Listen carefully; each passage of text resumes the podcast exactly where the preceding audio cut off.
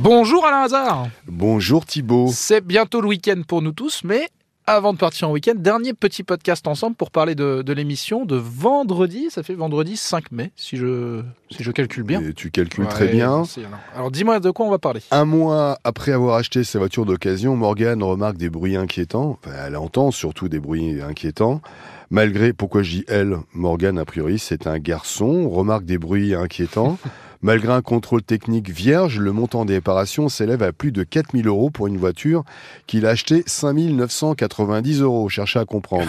Et donc il est passé chez le contrôle technique. Au contrôle Bah, technique, on lui a dit il n'y a aucun souci, tout va bien, on peut repartir. Mais en réalité, sur une contre-expertise, euh, un peu. Exactement. Bon. Encore sous garantie, Morgane demande réparation au concessionnaire, celui qui lui a vendu Oui, la logique. voiture. Bah oui, Je rappelle, il y a, il y a ce qu'on appelle la garantie légale de conformité.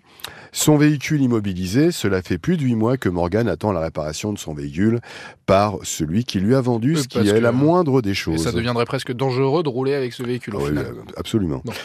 Euh, sinon, nous avons Fatima, un artisan, a fait de nombreux travaux dans sa nouvelle maison. Euh, on l'a déjà eu plusieurs fois. On revient sur ce cas parce que c'est un cas qui est émouvant et qui est quand même assez urgent.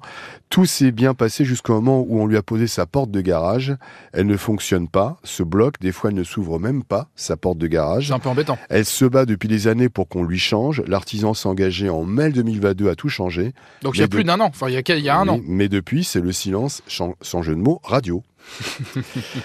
Euh, Pascal était agriculteur jusqu'en début 2022. Il loua un hangar pour y stocker ses engrais. En octobre 2021, après une tempête, des tuiles se sont envolées, occasionnant 11 212 euros de dégâts tout de même.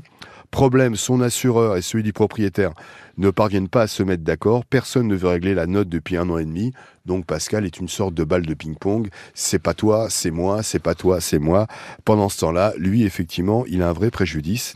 Pascal a pris sa retraite, ne loue plus et il a peur de ne jamais recevoir Bah oui, cet argent. En plus, mais c'est quand même embêtant parce qu'on prend des assurances justement pour régler ce, ce genre de soucis-là. C'est parfois des conflits et au final, euh, on se rend compte que euh, c'est comme les artisans, que- pour prendre l'argent, il y a du monde. Quand il va falloir assumer ses responsabilités, faire les travaux ou payer, il y a plus grand monde. Bon, eh bien, bon courage Alain et rendez-vous à 9h sur RTL. À bientôt Thibaut.